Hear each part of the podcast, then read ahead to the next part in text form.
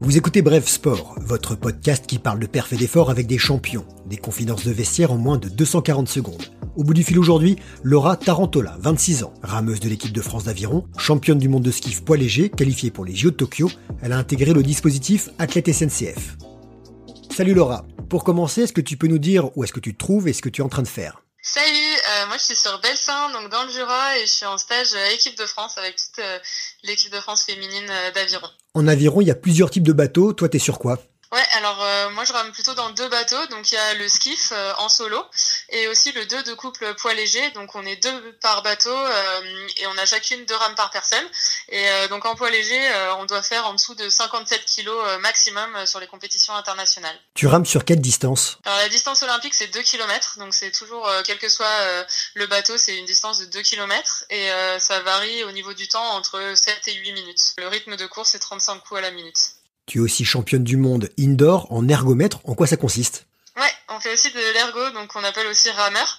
Euh, bah nous, on s'en sert vraiment comme euh, comme entraînement parce que ça reproduit euh, assez bien le geste de l'aviron, même si on n'a pas toutes les sensations de glisse euh, sur l'eau, etc.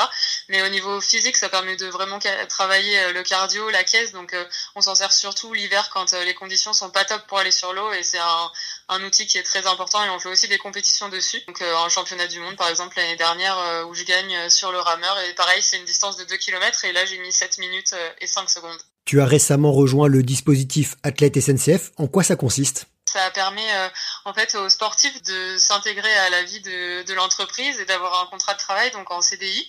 Euh, et donc du coup, ça me permet d'avoir un temps de travail aménagé. En fait, quand je suis en période de compétition ou de stage équipe de France, je suis totalement détachée.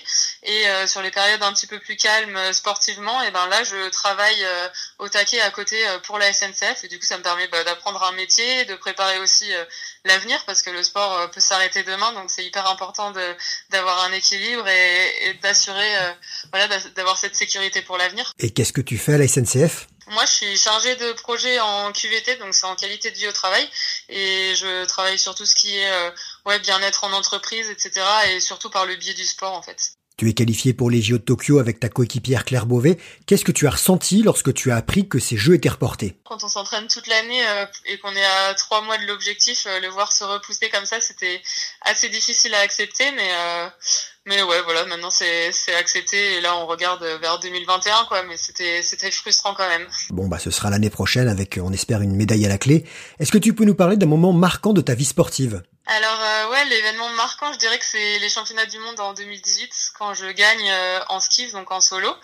Euh, ouais, c'est un événement marquant parce que bah de gagner déjà euh, un championnat du monde, c'est quelque chose d'extraordinaire. Enfin, chanter la Marseillaise toute seule sur son podium, c'était vraiment chouette. Enfin, c'était une énorme fierté. Et ensuite aussi, c'était aussi une belle histoire bah, parce que ça s'est fait un petit peu au dernier moment. Euh, j'étais censée faire du double euh, avec Claire, ma coéquipière, puis finalement elle s'est blessée euh, quelques semaines plus tôt.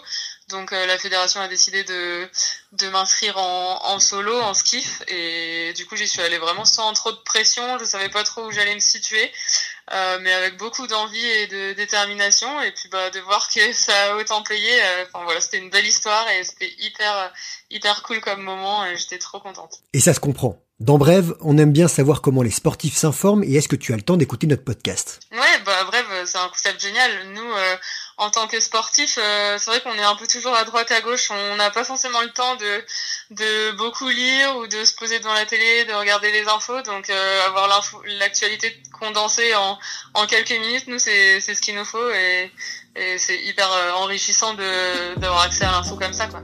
Eh ben merci beaucoup Laura, j'espère pouvoir un jour naviguer avec toi même si je suis pas en, poids léger et je te souhaite bon courage. Avec plaisir. Voilà, c'était Bref Sport. Merci de nous écouter. N'oubliez pas d'aller vous dépenser. Pour votre brève actualité, rendez-vous lundi 18h comme d'hab. Bon week-end à tous. Suivez-nous sur les réseaux sociaux, parlez-en autour de vous, car l'info, ça se partage.